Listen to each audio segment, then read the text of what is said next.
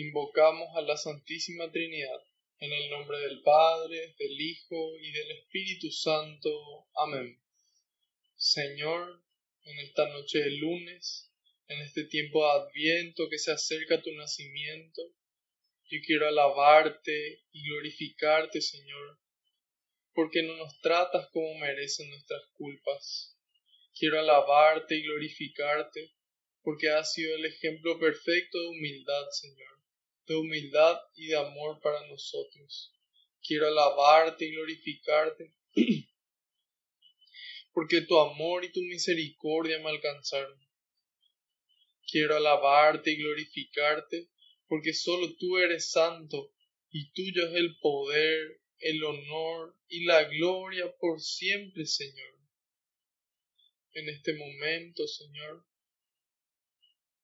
Quiero ser humilde como el publicano en el templo y pedirte perdón por todos mis pecados de pensamiento, de palabra, de obra y de omisión. Te pido perdón, Señor, por cada cosa mala que hice y cada cosa buena que dejé de hacer. Y le invito a que cada uno haga lo mismo en este momento, en el silencio de su corazón.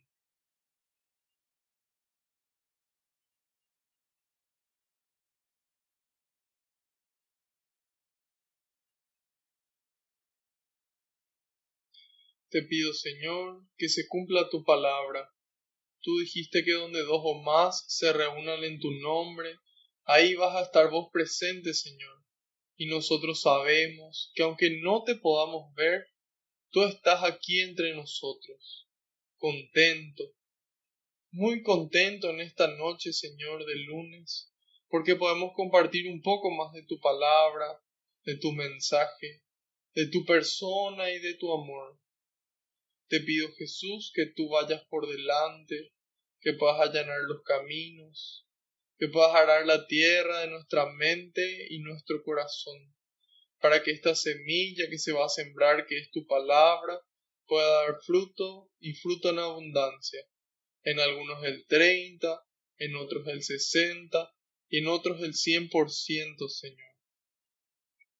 En este momento, Jesús, pongo tus manos cada problema que traemos en el corazón, cada duda, cada miedo, cada dificultad, cada tristeza, Señor, cada duda, todo en tus manos, junto con nuestras alegrías, nuestras bendiciones y nuestros sueños, nuestros proyectos, nuestras familias, todo en tus manos, porque no existe lugar mejor que ella, Señor, y porque tú todo lo recoges con alegría y se lo entregas al Padre, para que le conceda a cada uno esa gracia que está necesitando, a su debido tiempo y acorde a su voluntad.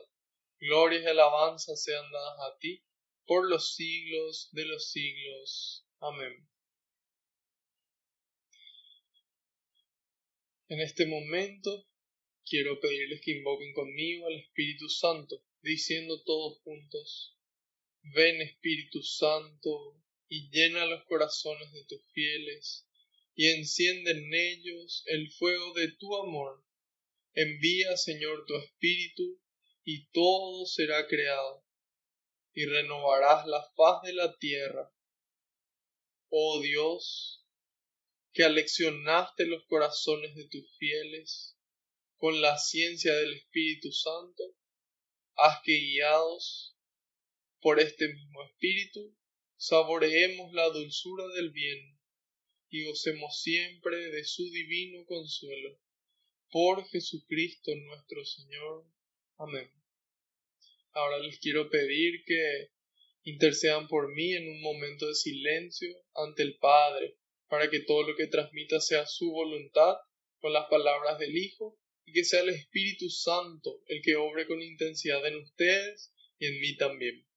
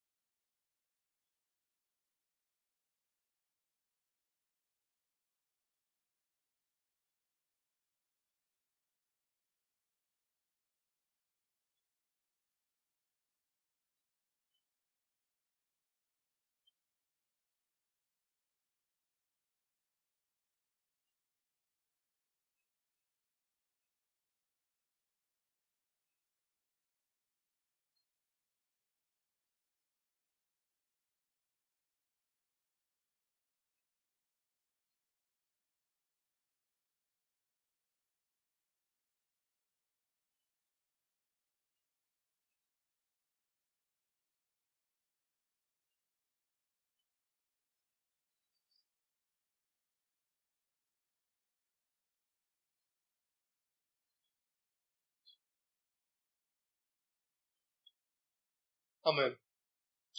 Muchas gracias. Hoy vamos a, empezar nuestra catequesis con una carta.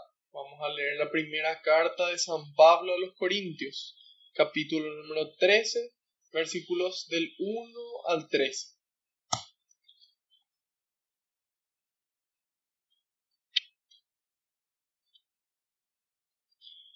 Espero que, que se encuentren todos muy bien. Por aquí todo bien, gracias a Dios. Mucho por qué agradecer y poco de qué quejarnos. Así que contentos, contentos.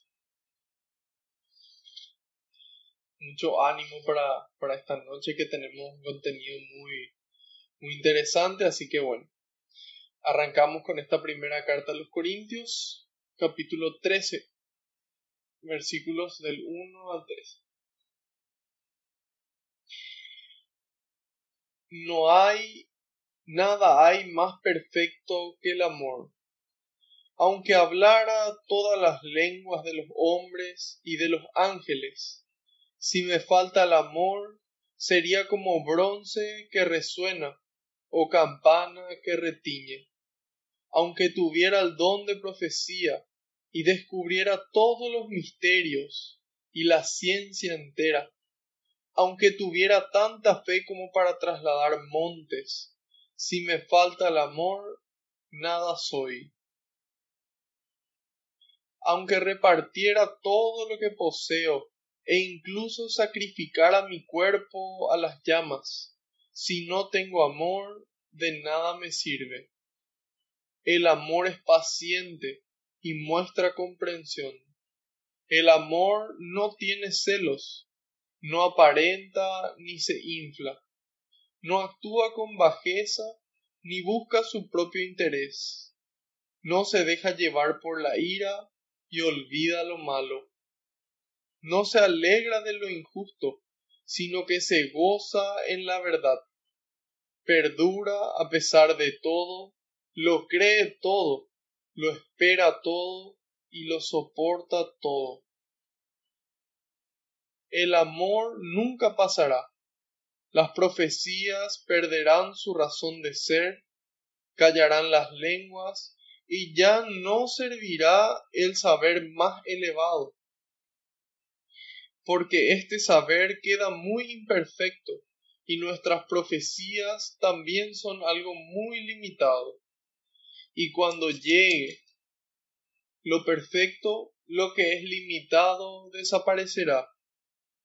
Cuando era niño, hablaba como niño, pensaba y razonaba como niño. Pero cuando me hice hombre, dejé de lado las cosas de niño. Así también, en el momento presente, vemos las cosas como en un espejo, confusamente pero entonces las veremos cara a cara. Ahora conozco en parte, pero entonces conoceré como soy conocido. Ahora pues son válidas la fe, la esperanza y el amor, las tres, pero la mayor de estas tres es el amor. Palabra de Dios, te alabamos, Señor. Entonces, nos dice esta carta a los Corintios, nada hay más perfecto que el amor. Entonces, cuando nosotros nos ponemos a pensar qué puede ser tan perfecto, y tal vez nos pongamos a pensar en alguna comida. Esta comida es, es la perfección. Tal vez podamos pensar en, en algún viaje y decir, este viaje es la perfección.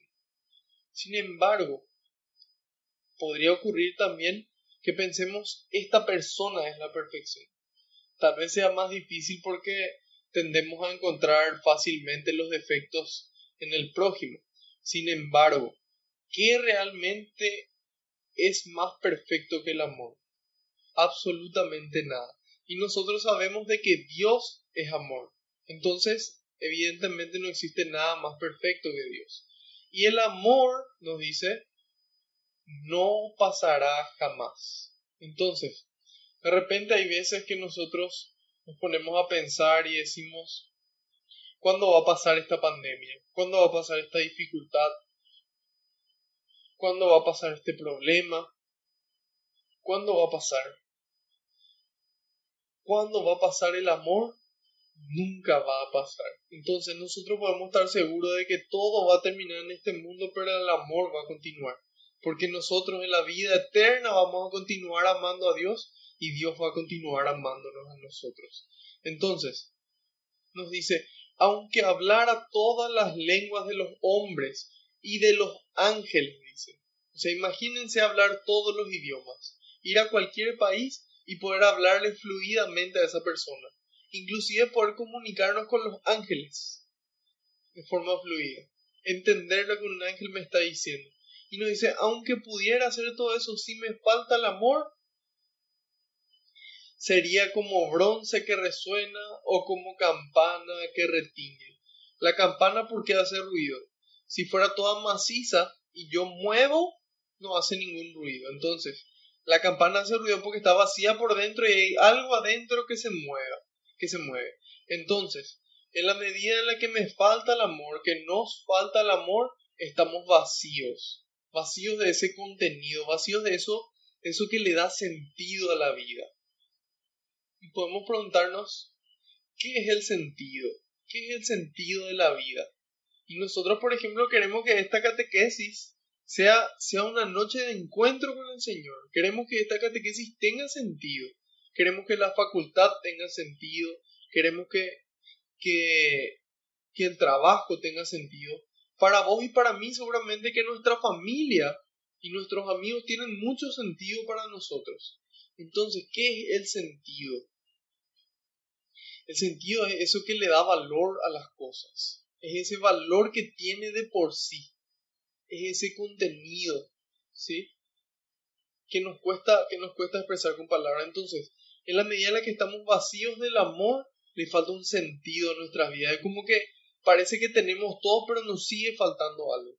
En la medida, en cambio, en que estamos llenos del amor, estamos llenos de Dios, entonces en esa medida empezamos a sentirnos satisfechos. En la medida que en cuanto más amamos, más nos damos, entonces en esa medida nos sentimos aún más satisfechos, más llenos. Y nos dice en el 2, aunque tuviera el don de profecía y descubriera todos los misterios, nos dice. Entonces, la profecía es ese don de poder proclamar algo que va a pasar en el futuro.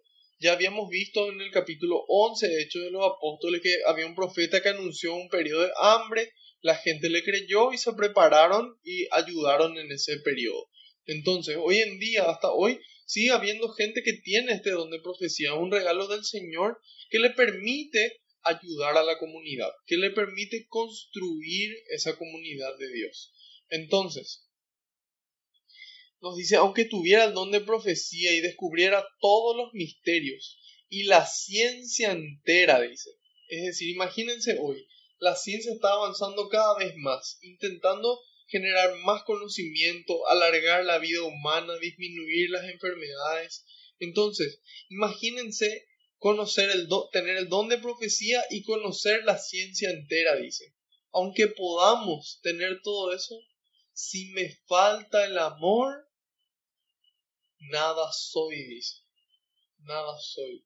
Entonces nosotros somos en la medida en la que nos unimos a Dios. En esa medida somos hijos de Dios y construimos el reino. Y ahí adquiere sentido nuestra vida. Dice, aunque tuviera tanta fe como para trasladar montes. Imagínense una fe capaz de trasladar montes. Y nos dice, si tuviéramos eso y el conocimiento y la profecía, es decir, el ámbito espiritual y el ámbito intelectual, y el ámbito, el ámbito físico incluso. Si nos falta el amor, nada somos. Entonces, ¿de qué me sirve a mí estar sentado aquí esta noche hablándole a ustedes si realmente no tengo ese amor de Dios en mi vida que me mueve a estar este lunes, creo que por vez número 52 de forma consecutiva este año, sentado aquí transmitiendo. Transmitiendo y no importa si hay una persona conectada, lo importante es que esa una persona reciba lo que vino a buscar, que pueda encontrarse con esa persona con quien vino a encontrarse. Y esa persona evidentemente no, no soy yo, sino que es el Señor. Entonces, en el caso de que nos demos cuenta que nos falta el amor, pidámosle a Dios. Él nos dice, pidan y se les dará. Llamen y abrirán, porque al que pide, se le da, y al que toca, se le abre. Entonces, hay veces que hacemos, que hacemos las cosas por rutina. Compartimos con nuestra familia de forma rutinaria, compartimos con nuestros amigos de forma rutinaria, hacemos nuestro trabajo de forma rutinaria. Entonces, pidámosle a Dios amor, pidámosle a Dios amor y que ese amor sea el que nos renueve, el que nos transforme y el que ocupe nuestro ser, que ocupe nuestra mente y nuestro corazón, para que después nuestros actos sean actos de amor y podamos realmente sentirnos llenos, llenos de paz, llenos de alegría. Y nos dice, aunque repartiera todo lo que poseo, ¿se acuerdan del joven rico? Que Jesús le dijo, eh, ¿qué debo cumplir? Primero el joven rico le pregunta a Jesús, ¿qué debo hacer para alcanzar la vida eterna? Y Jesús le dice, cumple los mandamientos. Y ahí, él, y ahí él le responde y le dice, Señor, eso lo he cumplido desde, desde ya, desde mi juventud. Y, y, entonces Jesús le mira y le dice, ve, vende todo lo que tienes y sígueme. Y así alcanzarás la perfección. Entonces, ¿qué pasa? Aquí San Pablo dice que aunque sea que él venda todo lo que posee y que incluso sacrifique su propio cuerpo, es decir, ya no solamente sus cosas, sino su propia vida. Si, si no tengo amor, nada soy, dice. Nada soy. De nada me sirve. Entonces, lo importante es el amor que le pongamos a las cosas. Tal vez no podamos hacer muchas cosas, pero esas pocas cosas que podemos hacer, pongámosle ese amor de Dios. ¿Y de dónde vamos a sacar ese amor de Dios? Esa es una buena pregunta. Evidentemente que vamos a sacarla de Él. Es Él el que tiene la capacidad de darnos su amor, de llenarnos a nosotros. Pero para eso es necesario que nosotros tengamos una vida interior. Una vida interior. Hay gente que dice, no, yo no tengo vida de tantas cosas que hago es importante esa vida interior, esa vida interior, esa oración, esa oración. Entonces, en la medida en la que tenemos vida interior, es ahí donde Dios nos llena de amor, para poder llevar ese amor a nuestra vida exterior. Entonces, tal vez tengamos poca vida interior, si no rezamos, no damos esa pausa para reflexionar, para pensar, entonces nuestra vida interior está probablemente bastante vacía. Entonces, por eso que es importante que nosotros hagamos un espacio para nuestra vida interior. Poder decir, yo tengo vida interior. No es mucha tal vez al principio, pero sin embargo va creciendo. Entonces, vida interior. De esa forma nos llenamos de amor para que todo tenga sentido, para que podamos ser lo que Dios quiere que seamos y para que todo valga la pena. Porque si no, muchas veces nosotros decimos, ¿y para qué tanto esfuerzo? ¿Para qué tanto esfuerzo? Entonces, no nos damos cuenta de que no importa el esfuerzo, que lo que importa realmente es el amor. Entonces, queridos hermanos, les invito a que podamos llenarnos de este amor de Dios. Un amor que aquí lo, lo describe y dice en el 4, el amor es paciente y muestra comprensión. Entonces, ¿cómo nosotros podemos ser pacientes? ¿Cómo nosotros podemos mostrar comprensión? Solamente en la medida en la que nos llenamos de Dios. ¿Por qué? Porque la paciencia es un fruto del Espíritu Santo. Es en la medida en la que nosotros nos llenamos de Dios, entonces en esa medida podemos ser pacientes. Y aquí describe cómo es ese amor de Dios. El amor es paciente y muestra comprensión. El amor no tiene celos, no aparenta ni se infla. Muchas veces decimos, no, yo soy celoso porque te amo nomás. Sin embargo, aquí la descripción del amor nos dice el amor no tiene celos. ¿Por qué generalmente uno es celoso? Porque uno no confía. No confía en la otra persona y, y o no tiene seguridad de sí mismo. Entonces, nos dice que el amor expulsa fuera el temor, nos dice San Juan en su carta. Entonces, solamente en la medida en la que nosotros nos llenamos del amor, podemos dejar de lado los celos, ¿sí? y podemos empezar a amar con un amor libre, en donde yo confío en que la otra persona va a hacer lo que tiene que hacer, no porque yo le pido o porque yo le controlo, sino simplemente porque esa persona quiere hacerlo, ¿sí? Excelente. Y nos dice, no actúa con bajeza, ni busca su propio interés, no se deja llevar por la ira y olvida lo malo. Hay veces que la gente dice, te perdono, pero no me olvido.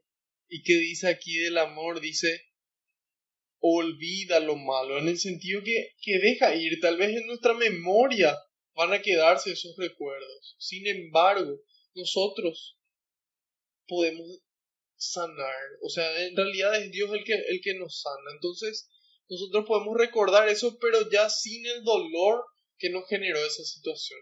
Entonces, aquí dice, no se deja llevar por la ira, es decir, es paciente. En ese momento que queremos hacer algo malo, es en ese momento en el que el amor vence.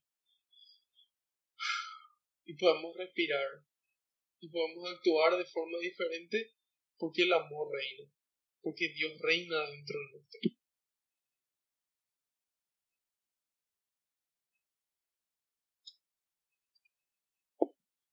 Bueno, continuamos avanzando. Nos dice, no se alegra del injusto, sino que se goza en la verdad. Hay veces, ¡ja! Me creyó esa mentira que le dije. Qué bárbaro. Y se alegra.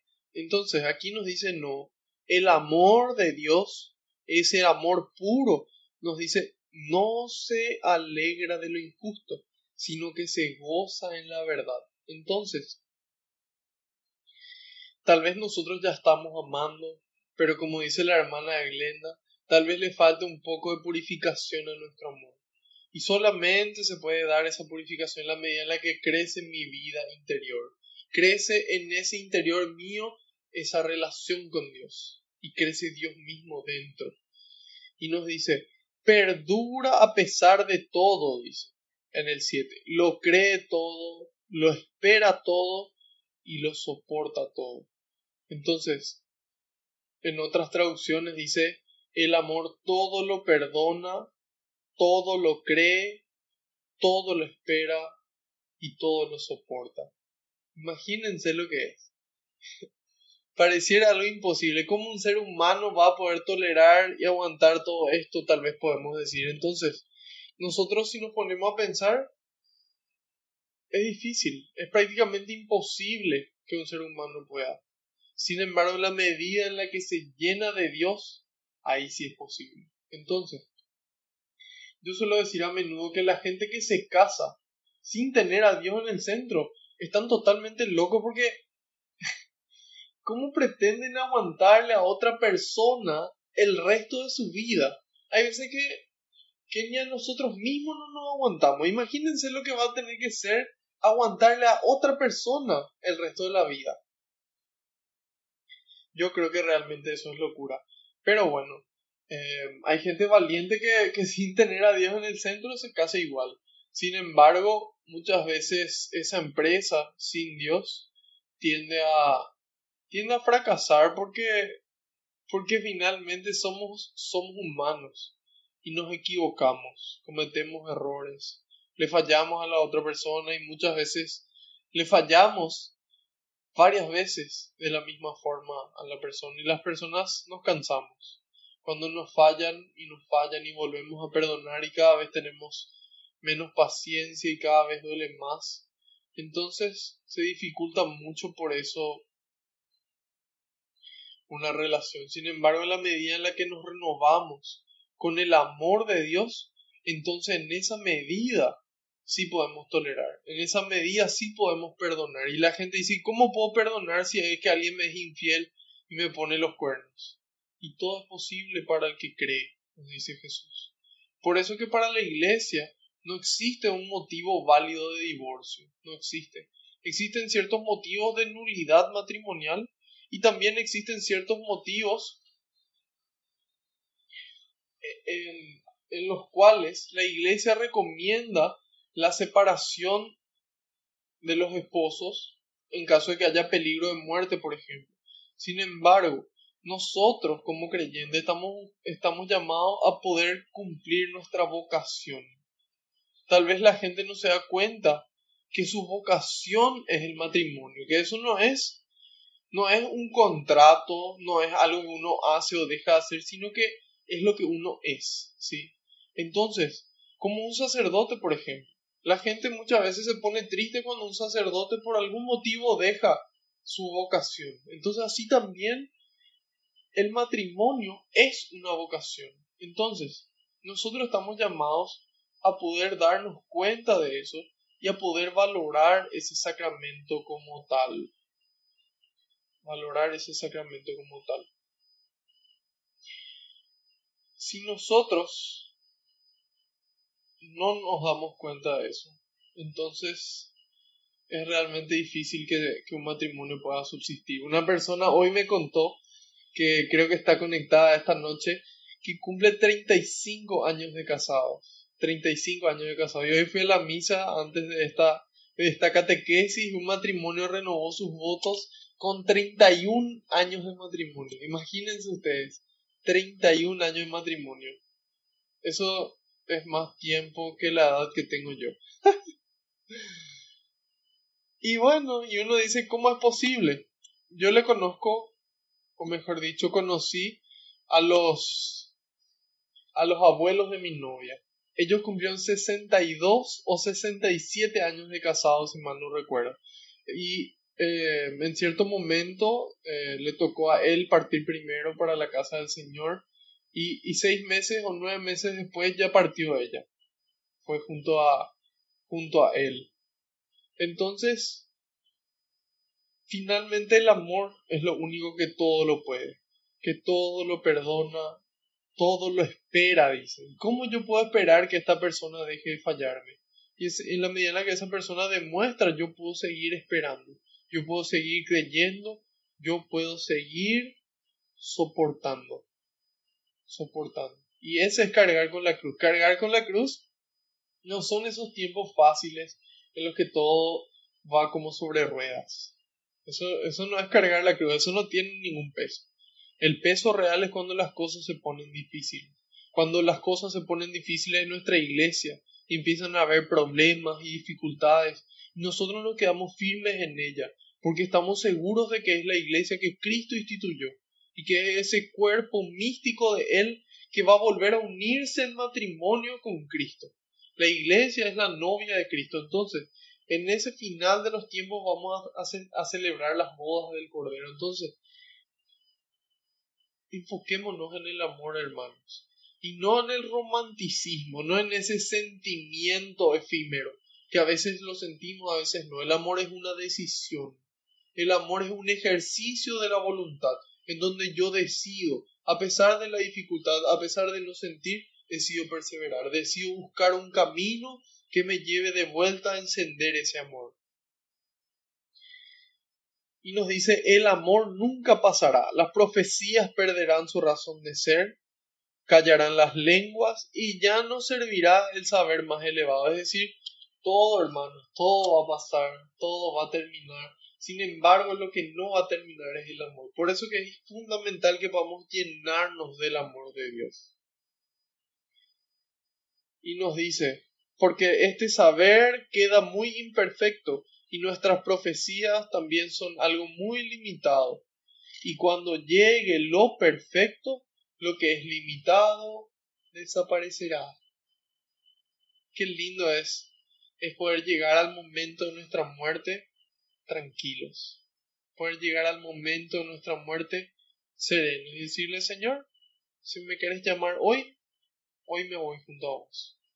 Y solamente podemos lograrlo en la medida en la que nos llenamos de amor y ese amor lo devolvemos al prójimo, así como lo hizo María. La lectura de hoy, María embarazada, creo que de cuatro meses o, tres meses, si no me equivoco, va caminando 130 kilómetros para visitar a su prima Isabel. Imagínense, María embarazada, 130 kilómetros de caminata para visitar a su prima que, necesitaba de su apoyo. Entonces, y María llevaba la alegría adentro. Entonces cuando llega ahí, esa alegría que ella traía con el niño Jesús le hace saltar a Juan Bautista de alegría también. Entonces, es esa alegría contagiosa del amor de Dios la que nos mueve. María por amor a su prima hace eso, porque ella podía seguramente quedarse sentada en su casa viendo Netflix, hay alguna serie, tal vez no, pero tal vez podando una planta o haciendo alguna cosa que podía hacer en su casa.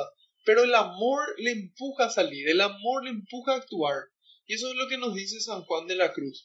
Al final de nuestras vidas, en el atardecer, seremos juzgados en el amor, en el amor que dimos, en el amor que dejamos de dar. Entonces, hermano, este tiempo de, de Adviento, este tiempo en el que Cristo quiere volver a nacer, ese niño que nos hace sencillos, humildes, dependientes de nuestros padres, de nuestro Padre en particular, en nuestro caso, de nuestro Padre espiritual, entonces Él quiere volver a nacer y por eso que es importante el amor, porque son esos gestos de amor lo que nos acompañan, toda esta ropa, toda esta casa, todo lo que podamos tener se queda acá. Lo único que llevamos es el amor que dimos, es el amor que dimos, ni siquiera el que recibimos, sino el que nosotros dimos. Entonces,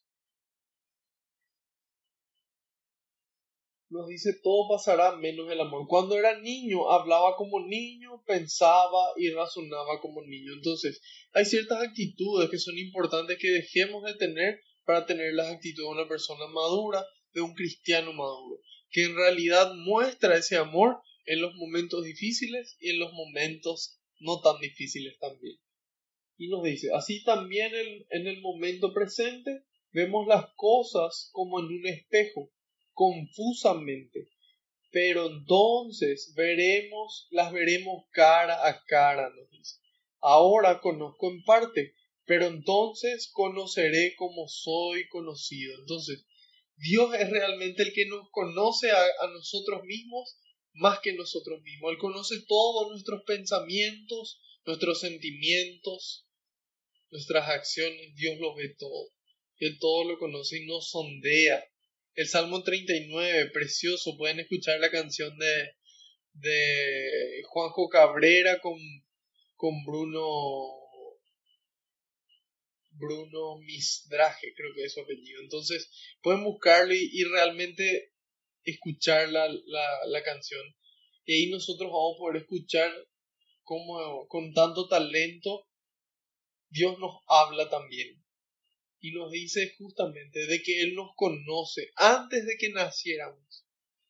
Él nos plasmó en el vientre de nuestra madre. Entonces no es, no es coincidencia que nosotros estemos vivos, no es coincidencia que nosotros estemos reunidos aquí esta noche.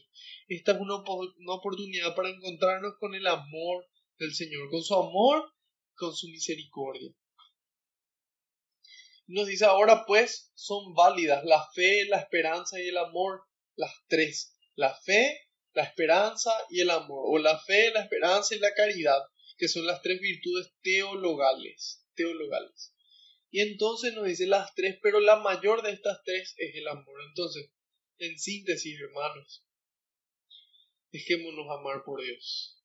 Bajemos los brazos, bajemos las guardias y dejémonos abrazar por el Señor. Dejémonos abrazar por ese amor que quiere renovarnos que quiere renovar nuestras fuerzas en medio de esta pandemia. Quiere renovarnos para que una vez renovados podamos ayudar al hermano a renovarse también. Así que de esta forma pasamos al capítulo número 13 de Hechos de los Apóstoles. Capítulo 13 y vamos a empezar en el versículo 1 e iremos hasta el 25, que sería más o menos la mitad.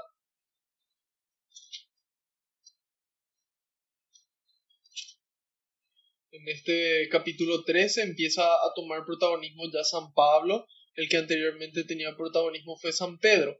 Entonces, este, evangelio, este evangelio, sí, y me van a decir, no, este es el libro de Hechos de los Apóstoles. Sin embargo, ya los primeros cristianos le llamaban a este libro eh, el Evangelio del Espíritu Santo, porque más allá de, de la vida de San Pedro y más allá de la vida de San Pablo y de la expansión de la iglesia, Aquí lo que podemos ver es la acción del Espíritu Santo que continúa obrando en la iglesia para que nosotros como iglesia continuemos construyendo el reino de Dios. Entonces, Dios habló a través de los profetas con su Espíritu Santo, luego viene Cristo, por obra del Espíritu Santo que se encarnó en María, y finalmente Cristo al subir al cielo envía el Espíritu Santo para que nosotros como iglesia continuemos la misión de construir el reino de Dios aquí en la tierra.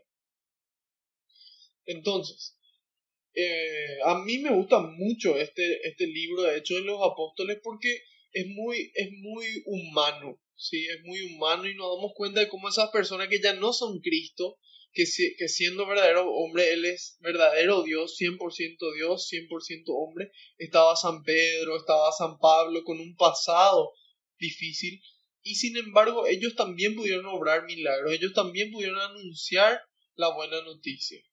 Entonces, eh, vamos a continuar de esta forma. Bueno, espero que estén todos muy bien, que en este momento el Espíritu Santo les esté renovando, les esté encendiendo el fuego dentro para mantenerse despiertos, con ánimo, sale fuera de esa pereza de estos cuerpos estudiosos y trabajadores. Así que con esta actitud continuamos.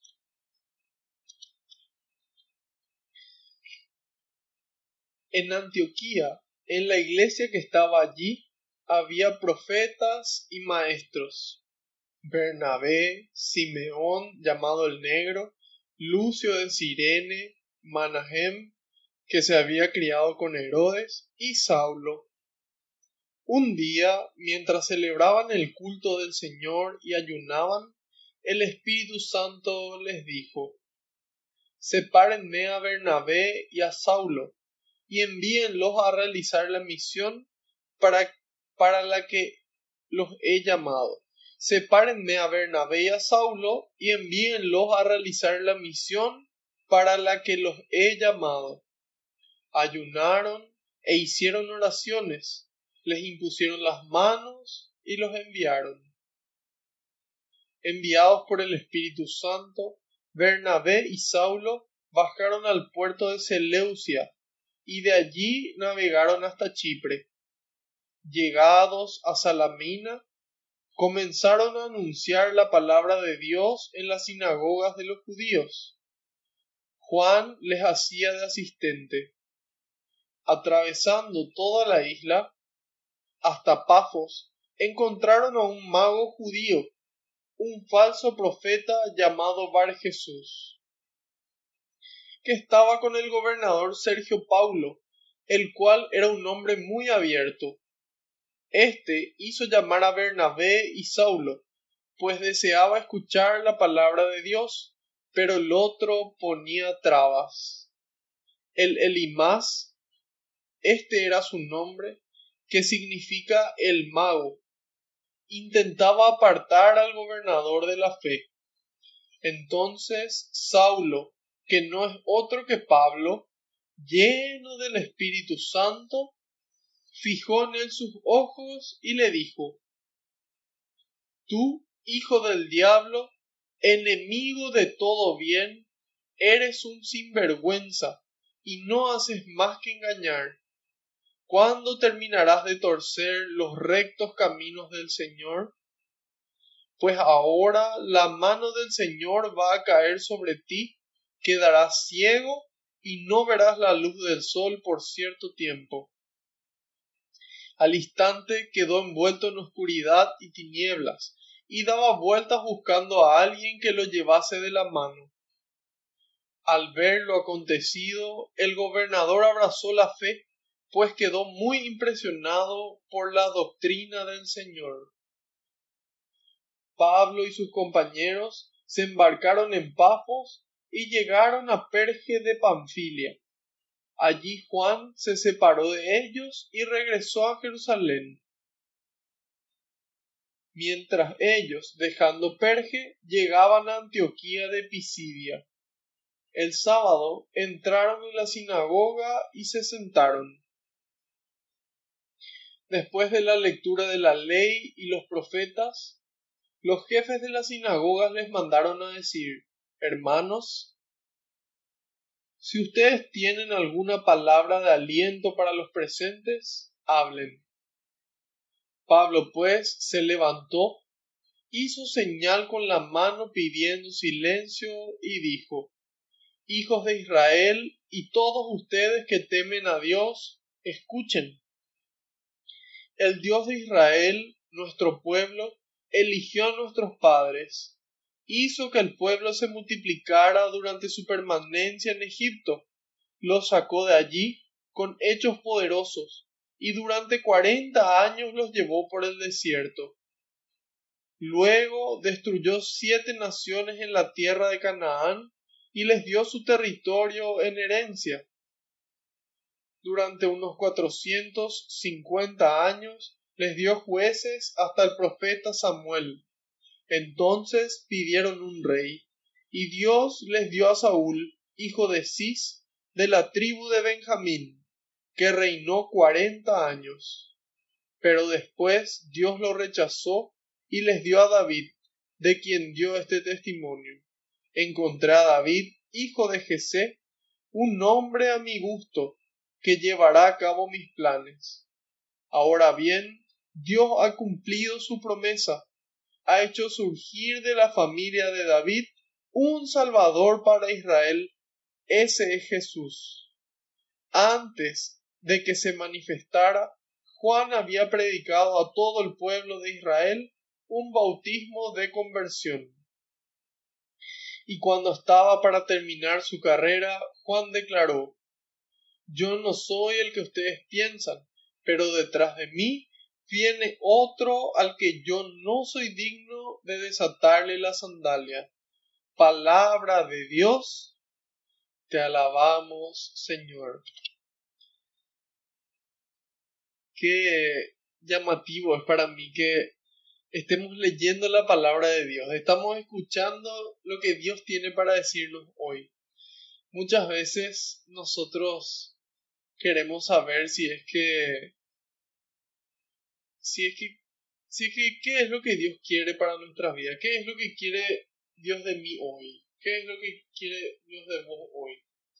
Entonces, en la medida en la que conocemos su palabra, podemos conocer qué quiere, podemos conocer su amor y qué está dispuesto Él a hacer por nosotros, a hacer por nosotros. Entonces, conozcamos el amor de Dios, conozcamos qué está dispuesto a hacer Él por nosotros y en esa medida también nosotros vamos a poder estar dispuestos a amar al resto. empieza este capítulo y nos dice, en Antioquía, en la iglesia que estaba allí, había profetas y maestros. Nosotros ya habíamos visto en el mapa donde estaba Antioquía, voy a mostrarlo en pantalla para que puedan refrescar la memoria. Nosotros vemos de que aquí a la derecha pueden ver donde dice Siria, un poco más arriba, dice Antioquía. Ese lugar es Antioquía de Siria. Antioquía de Siria. Nosotros habíamos visto que a Antioquía habían ido Pablo y Bernabé y estuvieron ahí un año trabajando, formándole a muchísimas personas solamente entre ellos dos. Y nos damos cuenta de qué tan importante es que nos formemos nosotros. Porque hoy, gracias a la tecnología, podemos ser menos los que tenemos los que recibimos la, formación, pero podemos llegar a muchas más personas. Entonces, eso fue lo que hicieron ellos ahí. Fueron ellos dos que estaban bien, bien formados. Y de la iglesia que estaba en Antioquía, nos dice, en ella había profetas y maestros. ¿Qué profetas y qué maestros? Ya habíamos dicho lo que son los profetas, que tienen esa capacidad, ese don de poder ver lo que va a pasar es un regalo de Dios que les permite ver el, futuro. Y los maestros serían eh, lo que hoy serían los catequistas. Son esas personas que transmiten esos conocimientos recibidos eh, de Dios, especialmente a través de la iglesia. Y nos dice, algunos de los nombres son Bernabé, Simeón llamado el Negro, Lucio de Sirene, Lucio de Sirene. Manahem que había sido criado con Herodes y Saulo. Entonces, ¿quién ¿quiénes eran estas personas? Son los que estaban citados como maestros y profetas. Aquí es muy llamativo como, como este Manahem fue criado con Herodes el tetrarca.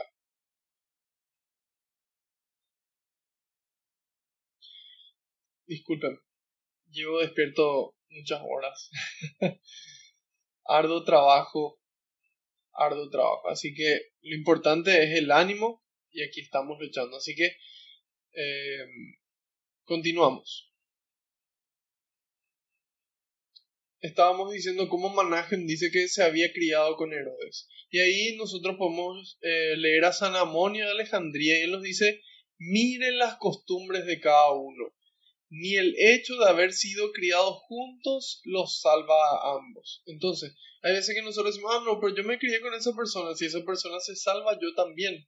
No necesariamente, depende de las decisiones que tomemos en nuestras vidas y cómo actuemos en consecuencia de esas decisiones. Y ahí nos dice que este, que este Manahem era el hermano adoptivo de Herodes, hermano adoptivo de Herodes, el tetrarca. Si queremos saber quién es el tetrarca, entonces tenemos que volver a nuestra catequesis de las etapas de la historia de la salvación, ¿sí? Las etapas de la historia de la salvación. Nosotros en esa catequesis habíamos mencionado a Herodes el tetrarca, cuál fue su reino, en qué año vivió, cuáles fueron las obras que, que hizo, así que están todas esas catequesis disponibles en YouTube, en Spotify, así que bueno, les invito a que puedan conocer para, para que toda esta parte pueda ser más, más simple. Y nos dice, un día, mientras que celebraban el culto del Señor y ayunaban, dice, celebraban el culto del Señor y ayunaban, el Espíritu Santo les dijo. Entonces, en este culto al Señor era una adoración a Dios, era un momento de oración, oración y ayuno. Y en ese momento, en el momento en el que nosotros estamos listos para escuchar, ahí Dios nos habla. Si nosotros estamos todo el tiempo en el ruido, y viene alguien a hablarnos, nosotros no vamos a escuchar, estamos como, como con los auriculares puestos. Es necesario que nos saquemos los auriculares, que nos desconectemos del ruido. Entonces, al desconectarnos del ruido, podemos conectarnos con Dios. Es en ese silencio sonoro en donde Dios habla. Eso, eso nos dice también San Juan de la Cruz, gran místico.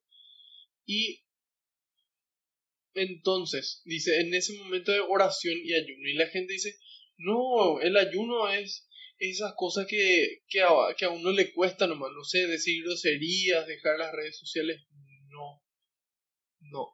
El ayuno es físico. En la medida en la que uno ayuna, el cuerpo se debilita, pero el espíritu se fortalece. Entonces tiene una consecuencia espiritual en nosotros, aparte de la consecuencia física. Y entonces aquí vemos ese ejemplo, como esta primera comunidad ayunaba, ayunaba. Perdónenme, mis más, mis más sinceros, mis más sinceras disculpas, ayunaban, sí. Entonces, aquí en Paraguay, nosotros tenemos un precepto de ayunar todos los viernes del año. La Iglesia Universal es decir, nuestra Iglesia Católica, católica significa universal, nuestra Iglesia Católica nos pide a nosotros ayunar todos los viernes del año, no solamente los viernes de Cuaresma, no, no solamente Viernes Santo, menos, sino que todos los viernes del año. Entonces, ¿cuál es ese ayuno? Es un ayuno que implica dos comidas pequeñas que sumadas no alcancen a la comida grande dos comidas pequeñas que sumadas no alcancen a la comida grande. Y este ayuno los viernes porque entonces es una forma en la que nosotros nos unimos al dolor de Cristo. Unimos esa, ese momento de dificultad. Y es como que uno ayuna y uno se da cuenta, wow, qué momentos difíciles tuvo que pasar Jesús. Y unimos ese, ese dolor, esa hambre que tenemos. Y también podemos experimentar un poco el hambre que sienten tantas personas que están muriendo de hambre en el mundo. Entonces nos ayudan a, a, generar conciencia para ser más solidarios con ellos. Entonces, ayuno, ayuno y oración, ambas cosas. Eso alimenta nuestra vida interior, nuestra vida interior. Acuérdense, hermanos, hay una vida exterior y una vida interior. Si nosotros queremos llenarnos de amor, queremos llenarnos de Dios, vida interior. Y en ese momento en el que ellos estaban en oración, en adoración, ayunando en ese momento Dios nos habla. En ese momento Dios te hace sentir, mira, es esto lo que yo quiero que vos cambies. Mira, es a esta persona a la que necesito que le tenga más paciencia. Mira, es esta persona la que necesita ayuda económica. Ayúdale. En este caso da una, da una, una instrucción muy particular. Y les dijo, sepárenme a Bernabé y a Saulo y envíenlos a realizar la misión para, que, para la que los he llamado. Entonces, es ahí donde nosotros tenemos que acordarnos, hermanos, queridos, queridos hermanos, queridas hermanas, que esta no es una misión que nosotros elegimos, no es que nosotros decimos, bueno, yo quiero, ¿qué quiero ser en la vida? Quiero ser ingeniero. Excelente, yo quiero ser médico, yo quiero ser artista, y eso nosotros podemos elegir, ¿sí? Sin embargo, la misión a la que nosotros estamos llamados no es una misión que un hombre agarró y dijo esto es lo que nosotros tenemos que hacer, un hombre cualquiera, sino que el hombre, Dios nos mostró la misión. ¿Y cuál es entonces esa misión? Antes de saber cuál es, nosotros podemos decir, bueno, pero ¿por qué vos decís, Marco, que esta es una misión que viene de Dios y no de los hombres. Porque acá hay un hombre que afirmó y que dijo, no, sí, nosotros estamos eh, dentro de la iglesia que Dios instituyó y esta es la misión. Pero ¿qué pasa? El Dios que se encarnó, el único Dios verdadero, de Dios verdadero que se encarnó, nos dice en Juan, en el Evangelio según San Juan, capítulo 15, versículo 16. Ustedes no me eligieron a mí, nos dice el Señor. Ustedes no me eligieron a mí. Fui yo quien los eligió a ustedes y los preparé, dice el Señor. No es que nos eligió y nos dijo, bueno, vaya, no. Yo los elegí y los preparé para que vayan y den fruto y ese fruto permanezca, dice Jesús. Entonces, no fuimos nosotros los que le elegimos a Él, sino que fue Él el que nos eligió a nosotros. Nos preparó para que demos fruto y ese fruto permanezca, hermanos. A veces pensamos, no, y, y ya hice algo, pero el fruto nos queda. Entonces, hay algo que seguir trabajando para que ese fruto permanezca. Así como estas comunidades que duraron siglos y hasta hoy siguen viviendo por este trabajo que, que San Pablo y Bernabé y los demás apóstoles y discípulos hicieron. Entonces, esta es una misión que viene de Dios. Él nos eligió a nosotros. ¿Por qué? No sabemos. No sabemos. ¿Dios nos necesita? No. Él nos elige porque nos ama. Él porque nos ama. Entonces, ¿en qué consiste esta misión, hermanos? Dos pasos. Dos pasos. Y ahí tenemos otro capítulo, Marcos 3, versículos 13 y 14. Varias veces ya, ya lo mencioné y, sería bueno que, que lo tengan bien apuntado, subrayado, resaltado. Y dice, Jesús subió al monte y llamó a los que él quiso, dice. ¿Y por qué no le llamó a este otro? No sabemos, porque así él quiso. Así él quiso, él quiso elegirle a sus doce apóstoles. Entonces, Jesús subió al monte y llamó a los que él quiso y se reunieron con él, dice. Y ahí está en el 14. Así instituyó a los doce para que estuvieran con él y para enviarlos a predicar. Entonces, una misión que viene de Dios nos elige a nosotros para que dos cosas, para estar con él, para estar con él nos eligió. Esa es la, ese es el paso uno de la misión estar con Jesús. Paso 2 para salir a predicar. Eso que Él mismo nos enseñó. y decimos, bueno, pero ¿por qué yo puedo saber que esta es la verdad? ¿Cómo yo puedo saber? Y porque nuevamente Él nos mostró el camino. Y Él nos dice en Juan 14, 6, yo soy el camino, la verdad y la vida. Él es todo, hermanos. Él es el alfa y el omega. Él es el rey de reyes, el señor de señores. Eso nos dice el capítulo número 19, versículo 16 del Apocalipsis. En su vestidura y en su muslo tiene escrito este título. Señor de señores y Rey de reyes. Rey de reyes y Señor de señores. Entonces, ¿qué significa en su vestidura y en su muslo? La vestidura representa a la persona en su persona mismo. En todo su ser, Él es el Rey de reyes. Y en su muslo, en, en su carne. ¿Sí? Entonces, es Él el que nos dice, yo soy el camino, la verdad y la vida. Entonces, es esta vida la que nosotros queremos tener. Es esta vida a la que nosotros estamos llamados. Es a esta vida interior que recibimos con Él que luego se traduce en la vida exterior.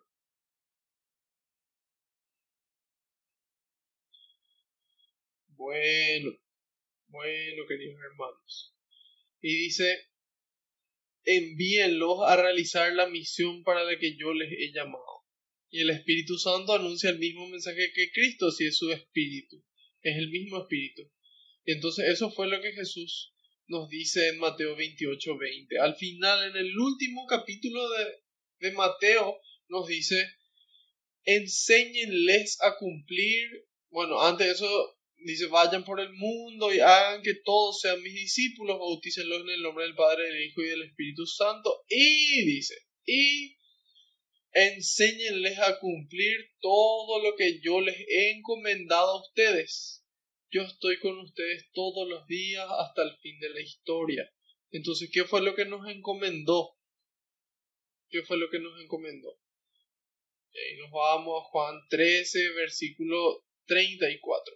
Ámense los unos a los otros como yo les he amado. Entonces ahí vamos uniendo. ¿Se dan cuenta cómo como todo está unido. Primero es una misión que Dios elige. Él nos elige a nosotros por amor. ¿Por qué nos elige por amor? Porque nos, nos quiere hacer sentir partícipes de la construcción de su reino. Yo suelo dar un ejemplo muy, muy sencillo, que es que está un, padre cortando así un asado, una parrillada, y viene el hijo menor, puntas de pie, mira lo que está haciendo su papá, continúa cortando el papá, le ve al hijo. ¿Qué pasa, hijo? Yo también quiero cortar. ¿Acaso el padre tenía alguna necesidad de que el hijo le ayude a cortar? Por supuesto que no. Sin embargo, le sienta en el regazo al hijo y él con sus manos agarra las pequeñas manos del hijo y corta y finalmente el niño contento, el niño feliz y el niño se siente realizado, el niño se siente útil. Y de cierta forma también somos así nosotros con Dios. Dios no tenía necesidad de que, de que nosotros construyamos el reino, sin embargo Él quiso. ¿Y por qué nos llamó a nosotros y a otros no? Y porque tal vez quiso que esas otras personas puedan ser la oportunidad para que nosotros nos acerquemos a ellos y le llevemos el reino. Y para que ellos también conozcan el reino y así pueda continuar esta cadena, este ciclo de amor. Entonces, hay un orden en el amor y una forma de amar, ¿sí? Entonces, primero Dios nos amó.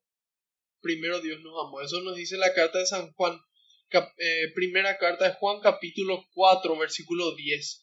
Nos dice, en esto está el amor, no en que nosotros hayamos amado a Dios, sino en que Él nos amó primero y el amor se demuestra. ¿sí? El amor yo puedo saber que alguien me ama, pero no es lo mismo sentir que alguien me ama. Entonces, para que nosotros estemos seguros del amor, Él nos, hace, nos hizo sentir ese amor.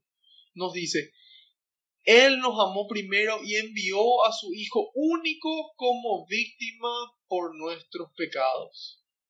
Entonces Dios nos amó primero y nos dijo, este es el amor que yo tengo hacia ustedes. Esto, soy capaz de dar la vida de mi único hijo en una cruz. Ese es mi amor. Ese es mi amor. Entonces hay un orden. Dios nos ama primero. En la medida en la que nosotros nos dejamos amar por Dios, podemos amar al prójimo. Y también existe una forma de amar, que fue eso que mencionamos en la carta de Pablo. El amor es paciente, el amor es, misericordioso, el amor no se, no, no se enoja, no se deja llevar por la ira, decía. El amor todo lo perdona, todo lo espera, todo lo cree, todo lo perdona, todo lo soporta. ¿sí? Entonces Dios soporta esas fallas, soporta nuestros pecados y nos perdona en la medida en la que nosotros queremos y buscamos perdón y nos arrepentimos y Él vuelve a recibirnos en su casa. Y así nos ama gratis. No porque nosotros hayamos hecho algo, sino porque Él quiere que nosotros sintamos ese amor y que a partir de ahí amemos. Simplemente por eso. 12. Misión de Dios. Él nos elige para que estemos con Él y anunciemos el Evangelio. Nos dice, ¿cuál es el Evangelio que tenemos que anunciar? Lo que Él nos pidió que nos pidió amar los unos a los otros como Él nos amó. Fin. ¿Eso no más Marco? Sí, eso. Pero vivir eso es el problema. Para eso necesitamos una vida interior, relacionarnos con Dios, tener esta vida de oración, este ayuno que ya tenían las primeras comunidades. Y aquí en Paraguay no hay una dispensa. En Estados Unidos, por ejemplo, la conferencia episcopal eh, estadounidense ellos definieron de que en lugar de hacer el ayuno físico puedan hacer una obra de misericordia. Entonces de esa forma colaboran con el prójimo. Sin embargo, aquí en nuestro país no. Y no es una práctica común. De repente cuando, cuando yo le cuento a alguien que yo ayuno y me dice, vos, pero vos de qué iglesia sos, yo no ayuno. Entonces ahí nos damos cuenta de cómo tal vez está un poco descuidada esta práctica del ayuno y nos ayuda muchísimo. Nos ayuda muchísimo. Ahí podemos también conocer de que Dios nos amó con amor eterno. Su amor nos acaba. Eso, eso está en Jeremías 31.3. Con amor eterno te he amado.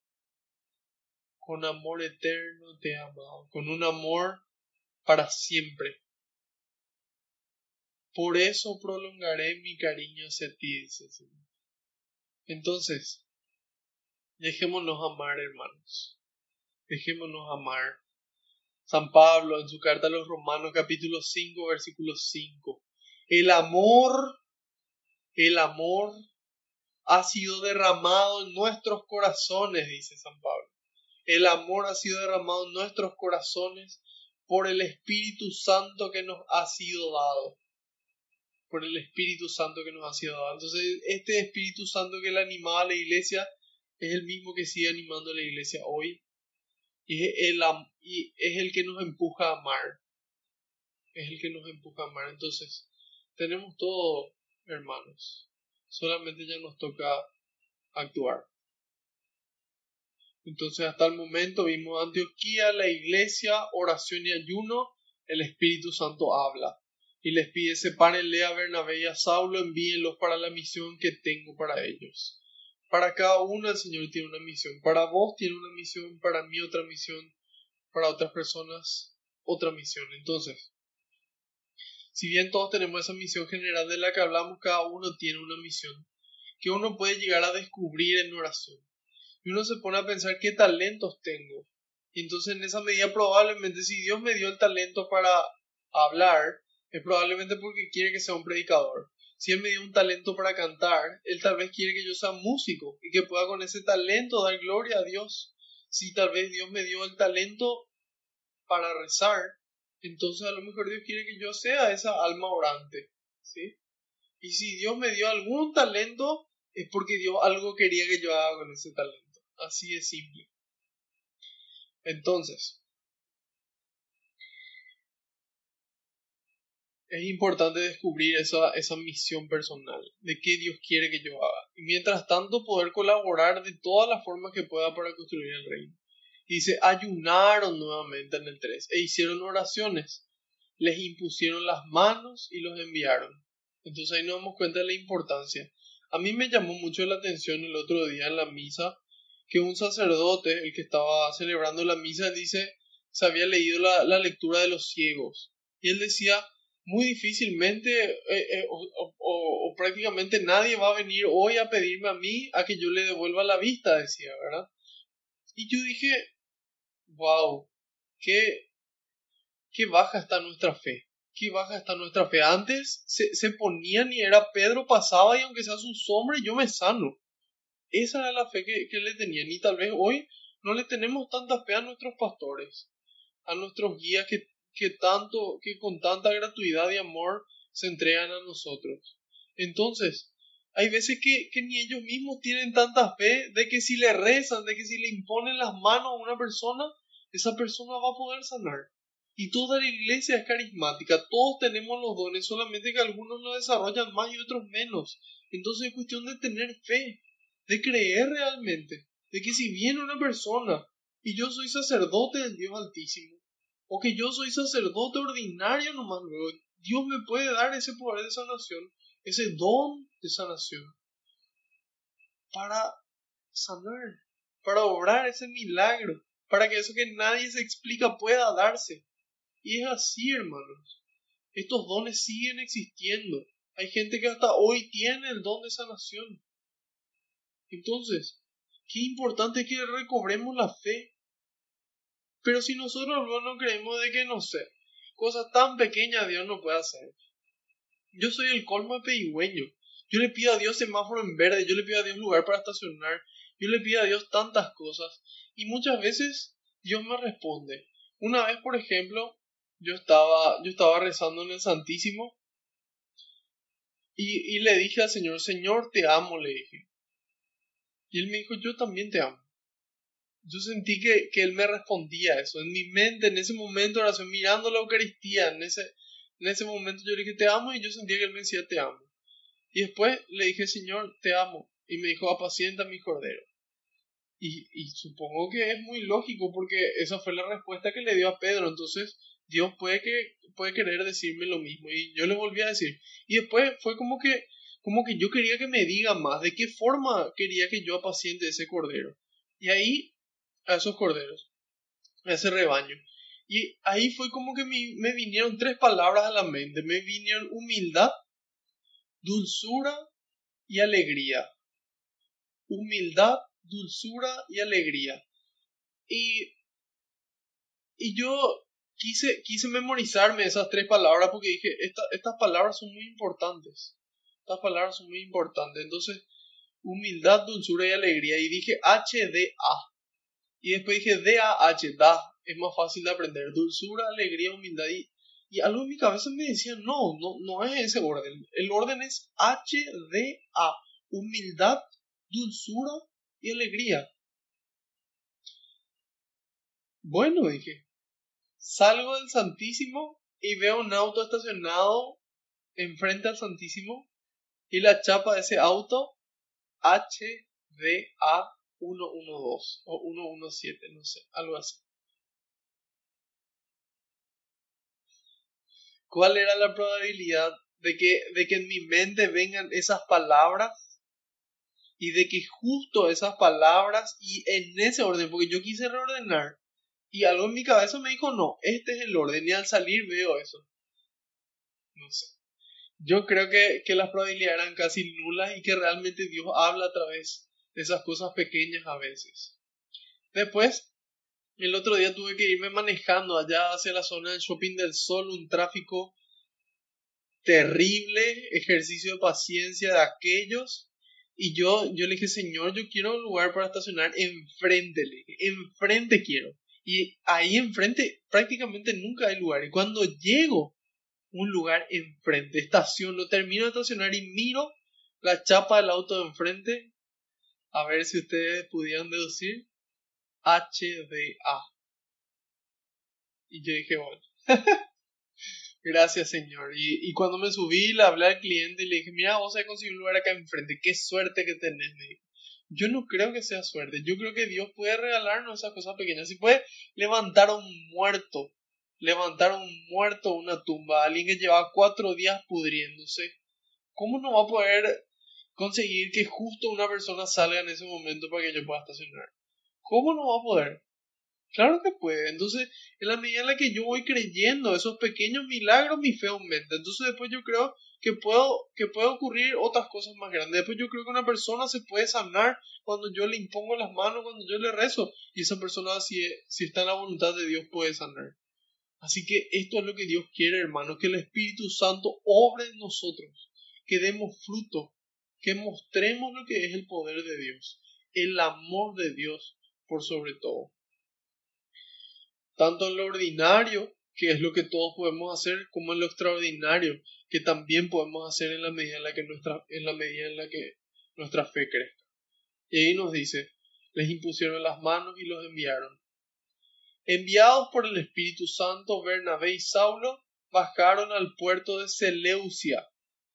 Bueno, acá, si es que recordamos nuevamente la clase de etapas de la historia de la salvación, ahí vamos, ahí vamos a ver de que había, de que estaba Pompeyo, y Pompeyo conquistó eh, Jerusalén, y después eh, habían quedado los, los generales a su cargo que uno era, uno era Seleuco. Seleuco. Y entonces yo asumo de que está relacionado justamente con este puerto Seleucia. Con este puerto Seleucia. Y nos dice, bajaron al puerto de Seleucia y de allí navegaron hasta Chipre. Hasta Chipre. Entonces vamos a mirar nuevamente nuestro mapa. Está Antioquía y ahí dice Salamina, que está en Chipre. ¿sí?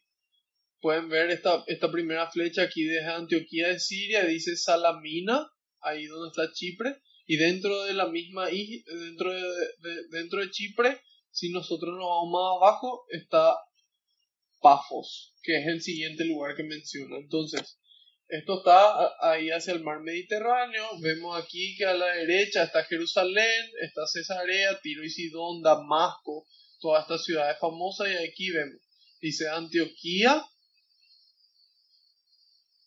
fueron a Seleucia. Bajaron al puerto de Seleucia. Entonces de aquí bajaron al puerto de Seleucia. De Seleucia fueron a Salamina. Y ahí comenzaron a anunciar la palabra de Dios en la sinagoga de los judíos. Juan le hacía de asistente. Este Juan que menciona es Juan Marcos, que ya, que ya, habíamos mencionado, ya le habíamos mencionado en la catequesis anterior, es el primo de, de Bernabé. Y dice que empezaron en las sinagogas de los judíos. ¿Por qué? Porque eh, San Pablo es consciente de que el pueblo de Israel era el primero que tenía que, que recibir al Mesías y que no lo recibió. Entonces él continúa de esa forma y lo expande también a los gentiles. Y dice en el 6, atravesando toda la isla hasta Pafos. Entonces era una, es una isla Chipre, así como lo vemos aquí, es una isla y cruzan desde Salamina hasta Pafos. Recorren toda la isla Pablo con, con Bernabé, en este caso Saulo todavía, según lo que manifiesta Lucas. Y dice, atravesando toda la isla encontraron a un mago judío, un falso profeta llamado Bar Jesús Bar Jesús significa hijo de Jesús o hijo de la salvación.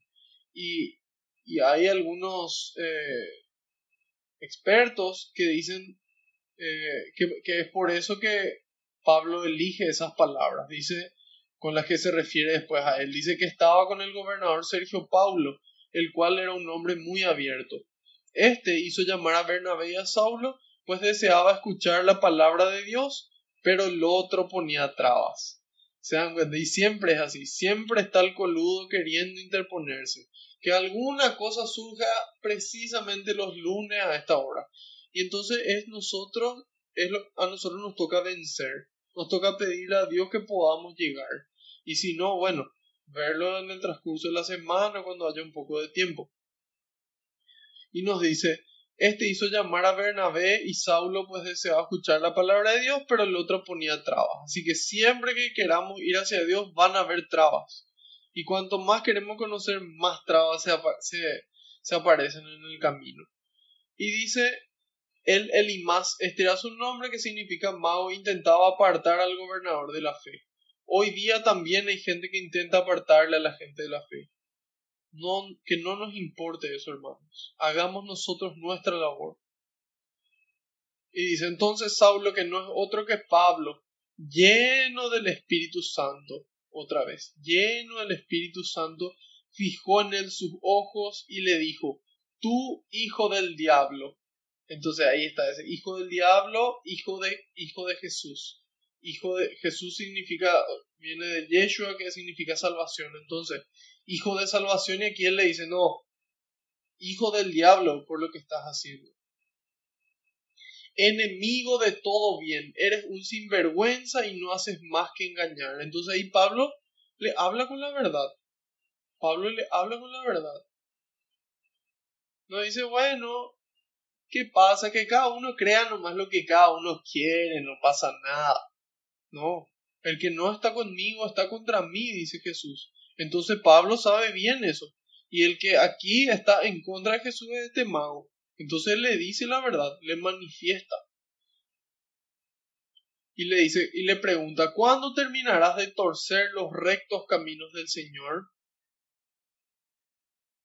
Pues ahora la mano del Señor va a caer sobre ti. Entonces, no es Pablo el que toma venganza y le hace algo, sino que eh, él busca la conversión de este mago, así como de este mago como la conversión del gobernante. Dice, pues ahora la mano del Señor va a caer sobre ti, quedarás ciego y no verás la luz del sol por cierto tiempo, dice.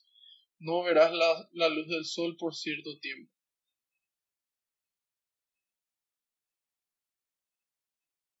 Pareciera una, una, una actitud así vengativa. Sin embargo, cuando nosotros le leemos a, San Juan Crisóstomo, él nos dice que que es importante lo que dice ahí en el versículo 9. Pablo lleno del Espíritu Santo. Entonces, lleno del Espíritu Santo, él no, no va a obrar una venganza. Entonces, esto que hizo Pablo no fue una venganza, sino una curación, nos dice. Una oportunidad de arrepentimiento. Porque si él quería de verdad vengarse, lo hubiese dejado ciego para siempre. Sin embargo, aquí le deja ciego por un tiempo. Y hace esa analogía de cómo Pablo mismo al que se quedó ciego en el momento de su conversión. Entonces, como en este caso, también ocurre algo, algo similar. Aquí también nos dice, pues ahora la mano del Señor al instante quedó envuelto en la oscuridad y tinieblas y daba vueltas buscando a alguien que lo llevase de la mano.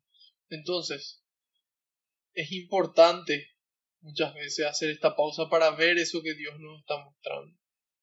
Para poder ver eso que Dios nos está mostrando. Y dice, al ver lo acontecido, el gobernador abrazó la fe, pues quedó muy impresionado por la doctrina del Señor. Entonces, por esta doctrina de verdad, por esta doctrina de amor, ¿sí? Entonces, él, ¿qué hace? Permite, permite eh, no, no es que permite, sino que él mismo decide, decide abrazar la fe.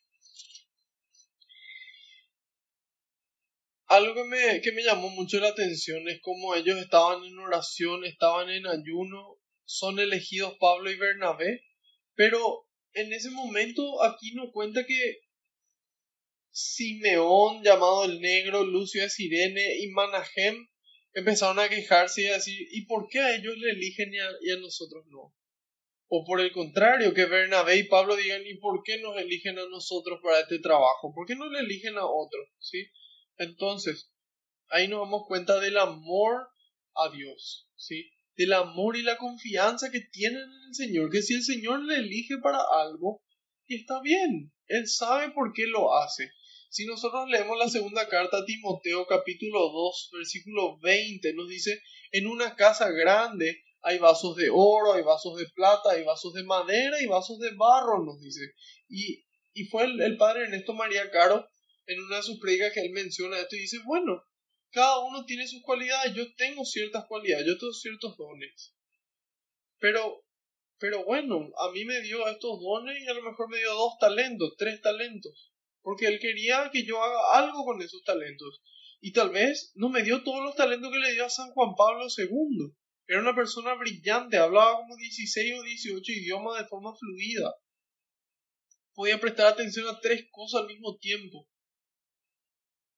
pero Dios quería que él sea el papa. Y tal vez si me daba a mí esa capacidad como simple mortal iba a ser un soberbio de la gran siete. Más de lo que, de lo que tal vez ya soy hoy. En lo que, lo que me cuesta trabajar la humildad. Entonces, Dios sabe lo que hace. Dios sabe lo que hace. Entonces, esa actitud de, de, de aceptar con amor lo que Dios nos da a cada uno. De poder alegrarnos con el prójimo, de poder aceptar nuestra misión y llevarla a cabo. Entonces, eso fue lo que ellos dos hicieron. Aquí fueron, Pablo le enfrenta a este mago, ocurre este, esta, este milagro, ¿sí? porque es un milagro que de la nada quede ciego. Entonces, eh, Dios permite esa situación para la conversión. Entonces, en realidad no es un, no es, no es un castigo o una venganza, sino que es una oportunidad de conversión porque finalmente él, va a recuperar la vista, pero él tiene la oportunidad que gracias a esa experiencia pueda tomar una decisión diferente en su vida.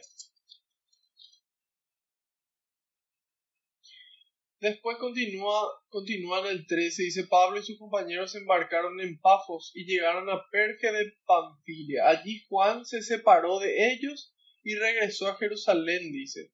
Mientras ellos, dejando Perge, llegaban a Antioquía de Pisidia.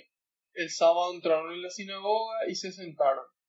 Miramos nuevamente nuestro mapa y aquí vemos, después de Pafos, vemos la siguiente flecha que va a Perge.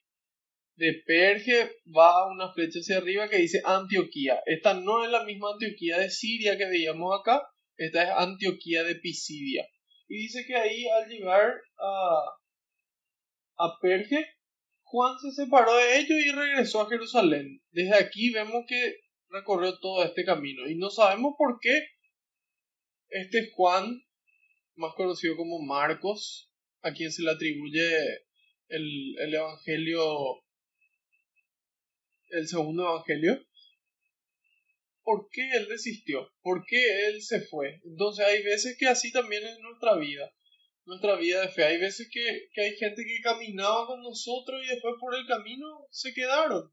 Se quedaron. Entonces, otras veces vuelven y vuelven con mucha intensidad, así como, como lo hace Marcos. Entonces, no nos preocupemos por esa gente que, que se va, en el sentido de, sentirnos tristes y quedarnos así, sino oremos por ellos y procuremos de que vuelvan. Y, van a haber personas que van a dejar, lastimosamente. Es lo más probable. Sin embargo, nosotros estamos llamados a perseverar, a poder ser estos discípulos fieles, fieles en el amor. Y dice, el sábado entraron en la sinagoga y se sentaron. Entonces, yo, yo a menudo suelo compartir, suelo debatir a veces, o, simplemente dialogar con personas que tienen creencias diferentes, con ateos, con con personas agnósticas, con personas de otras religiones. Y hay gente que me dice, Marco, perdés tu tiempo. Y yo no creo realmente que pierdas mi tiempo. Yo creo que es un esfuerzo de, de sembrar la semilla, de mostrar el Evangelio, de mostrar en lo que yo creo y cómo yo vivo.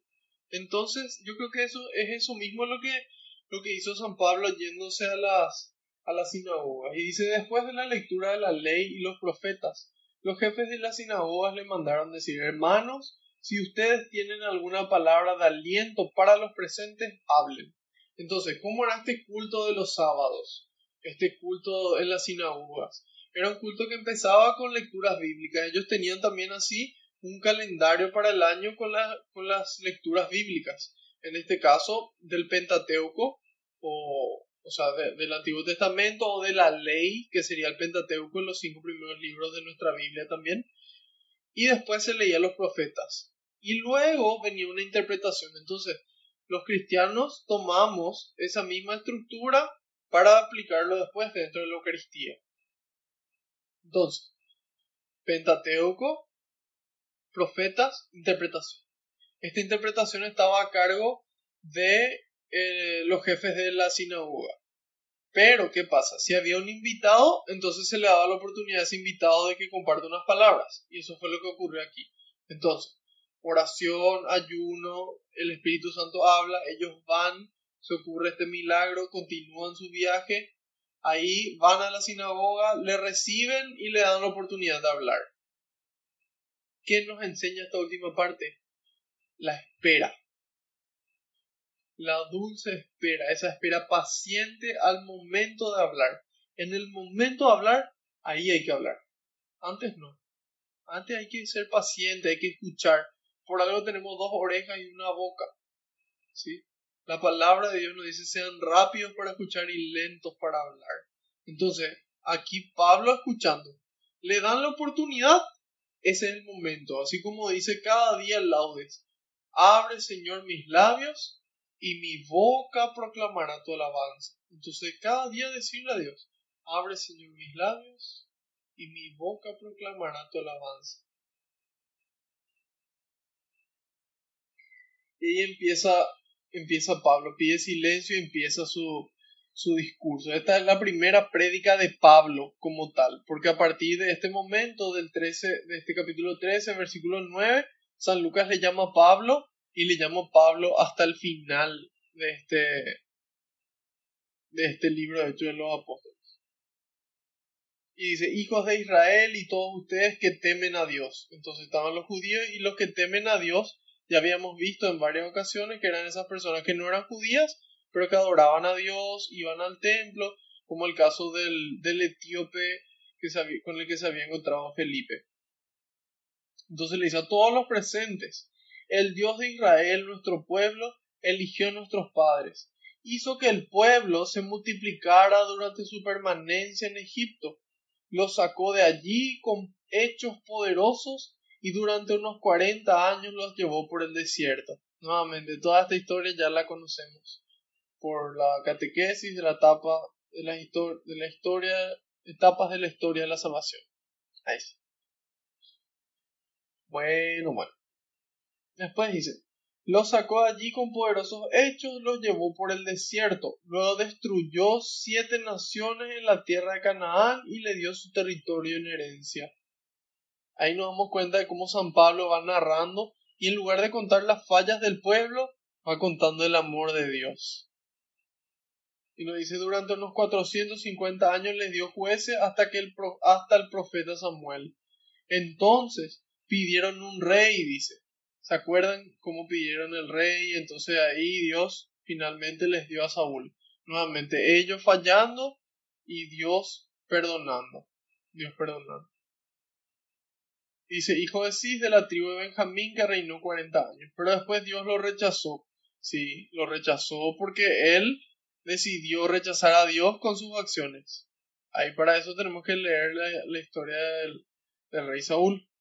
Y dice, lo, lo rechazó y les dio a David, de quien dio este testimonio. Encontré a David, hijo de Jesé, un hombre a mi gusto, dice que llevará a cabo mis planes. Entonces imagínense, no es, no ya alguien a quien Dios ama, sino alguien a, a quien, alguien quien hace feliz a Dios, alguien que sus actos hacen feliz a Dios. Entonces, qué lindo sería que Dios también pueda hablar así de nosotros.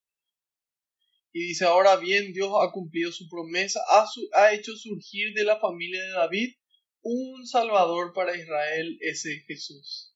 Y qué providencial, hermanos, que hoy estemos 21 de diciembre a puertas de la Navidad para leer que Dios hizo todo esto por nosotros. Y que hoy estamos vivos ya teniendo un Salvador, que ya estamos salvados por su amor y solamente nos queda permanecer en esa salvación para poder ocupar ese lugar que tiene reservado para nosotros.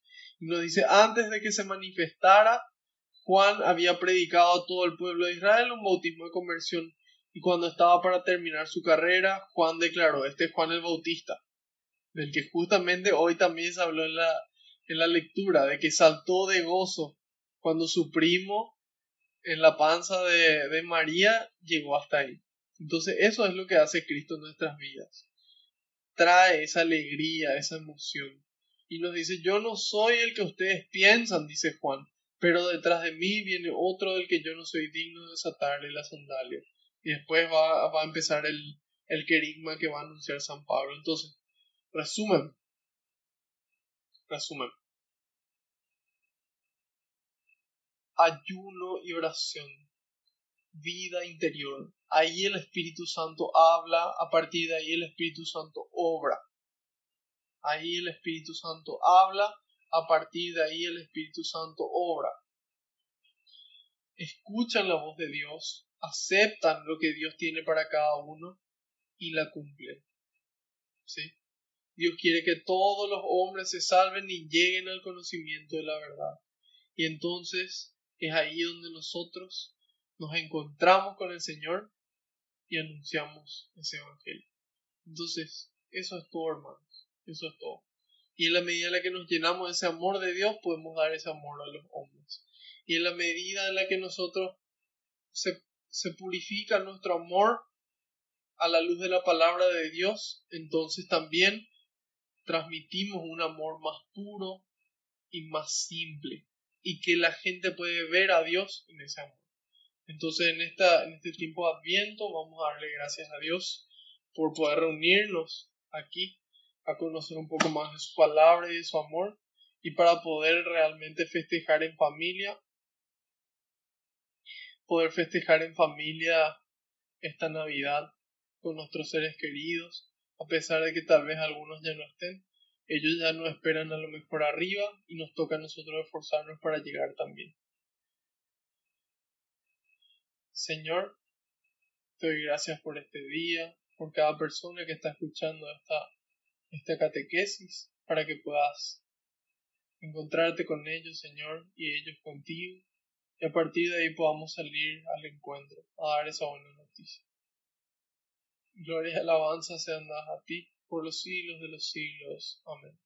Envía, Señor, más obreros a la viña, porque la cosecha es grande y los obreros son pocos. Gloria al Padre, al Hijo y al Espíritu Santo, como era en el principio, ahora y siempre, por los siglos de los siglos. Amén. En el nombre del Padre, del Hijo y del Espíritu Santo. Amén. Otro lunes más, otro lunes más.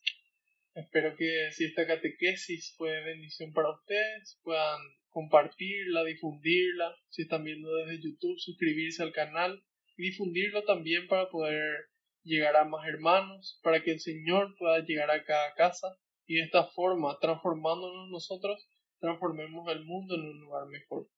Nos veremos el próximo lunes a la misma hora por el mismo canal, Dios mediante y por delante. Amén. Adiós.